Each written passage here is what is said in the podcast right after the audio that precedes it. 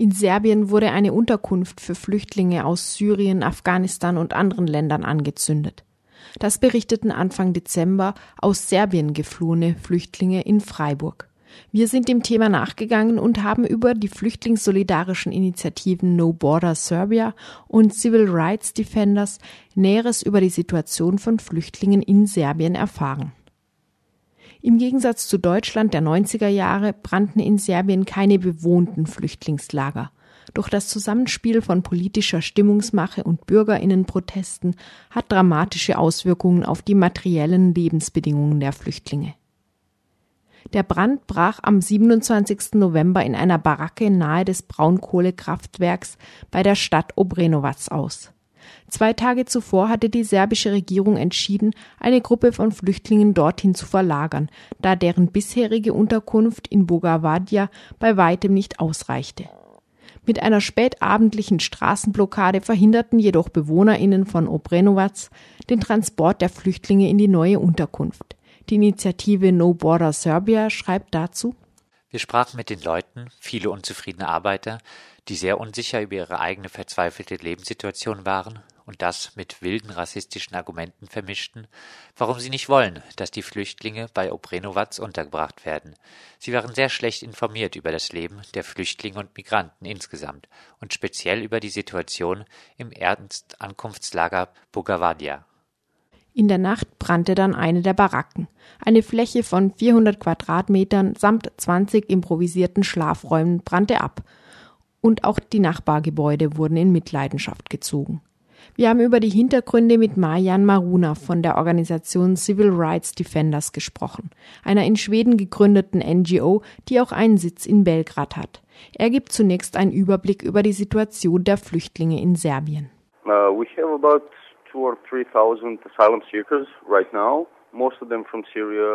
In Serbien halten sich im Moment 2.000 bis 3.000 Asylsuchende auf.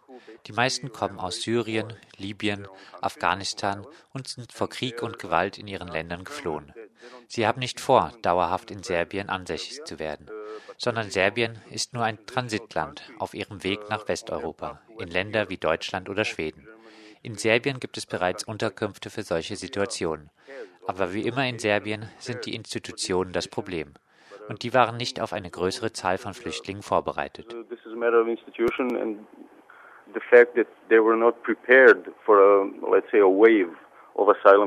Ist die verstärkte Ankunft von Flüchtlingen ein neues Phänomen?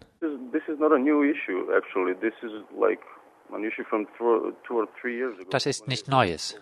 Das ist schon seit zwei oder drei Jahren so. Aber dieses Jahr begann die Eskalation, da unsere Regierung nichts für diese Leute tut. Die Unterkünfte für Asylbewerber sind unzureichend.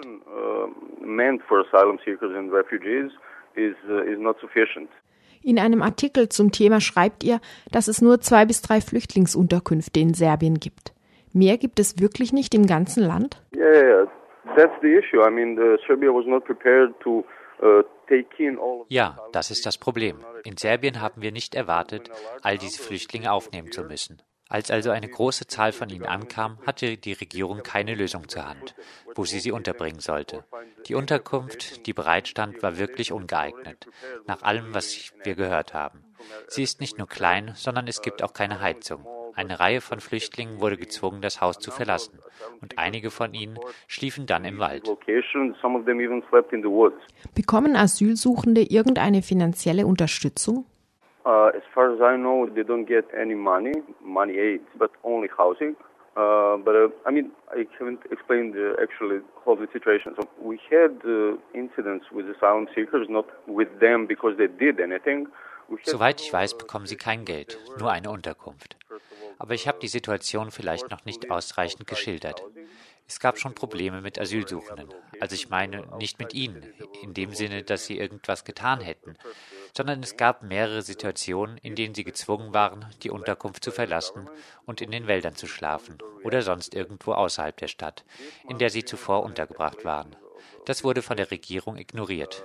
Niemand reagierte darauf und jetzt eskalierte die Situation. Die Stadt Obranovac wohin die Flüchtlinge gebracht werden sollten, liegt im Umland von Belgrad. Lokale Beamte aus Obranovac behaupteten dann unverantwortlich, der Asylsuchenden seien eine Bedrohung für die Energiestabilität Serbiens. Denn die Baracken, in denen sie wohnen sollten, befinden sich in der Nähe eines großen Kohlekraftwerks. Das war sozusagen der Funke, der den Protest der lokalen Bevölkerung gegen die Asylsuchenden entzündete. Uh, kind of the spark that started the protests of the local citizens of Brenovac against these asylum seekers. The latest thing that, that happened uh, concerning this issue is that uh, Das Neueste, was jetzt noch passiert ist, war ein wirklich unverantwortliches Statement eines lokalen Beamten in einer anderen Stadt. Die Flüchtlinge könnten dem Tourismus schaden und sollten daher wieder woanders hin verlegt werden. Davon angestachelt, denke ich, organisierten einige weitere Aktionen gegen die Flüchtlinge. Das war nur ein Warnprotest. Sie blockierten eine Straße und sie forderten die Regierung auf, die Flüchtlinge wegzubringen. Das war im Prinzip die gleiche Situation wie in Obranovac.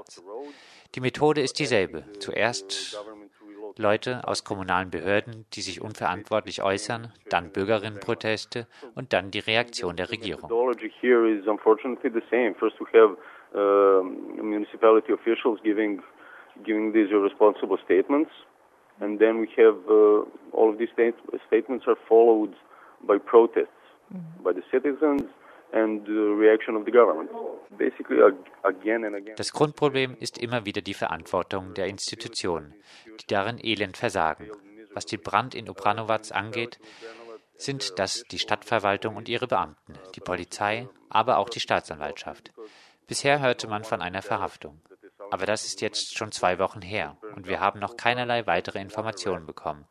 Die Polizei sagt, sie würde alles tun, um alle Täterinnen festzunehmen denn sie sind ziemlich sicher, dass es gezielte Brandstiftung war. Es mangelt an Transparenz bei der Polizei und an Informationen. Wir wissen weder, wie viele Menschen inzwischen festgenommen wurden, wir wissen nur von dieser einen Person. Deren Status kennen wir nicht. Ob sie in Untersuchungshaft ist, im Gefängnis, ob es bald einen Prozess gibt, solche Dinge. Right now we basically don't know uh, a number of persons that was, that was apprehended. We only know about one. Uh, we don't know the status of this person. Is this person under custody in jail? Is the trial beginning in, in some time? Stuff like that. So, first of all, it's a it's a question of legality and institutions because we have. Das ist zuallererst einmal eine Frage der Rechtsstaatlichkeit und der Institutionen.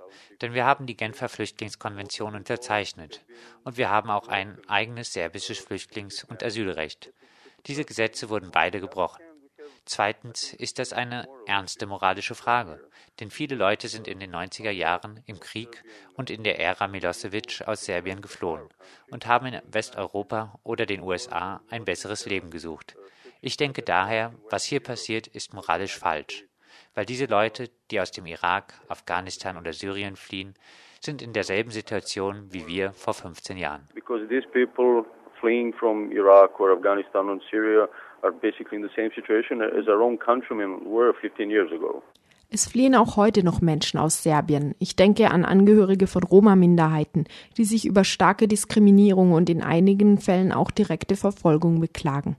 Haben Sie mit der gleichen Ablehnung durch die serbische Mehrheitsbevölkerung zu rechnen wie die Flüchtlinge in Serbien oder werden sie zumindest ein wenig besser behandelt, weil sie ja immerhin serbische Staatsangehörige sind? It all depends on the environment. Somewhere in some parts of Serbia es kommt immer aufs Umfeld an. In einigen Regionen Serbiens wird die Roma-Bevölkerung eher akzeptiert und ist integriert, in anderen nicht. Roma und LGBT-Personen sind unseren Untersuchungen zufolge die am stärksten diskriminierten Minderheiten in Serbien. Im Hinblick auf Bildung, Gesundheit, Arbeitssuche werden sie am meisten diskriminiert und sind am häufigsten Gewalt ausgesetzt. Das ist keine Regel, die für alle serbische Städte gilt.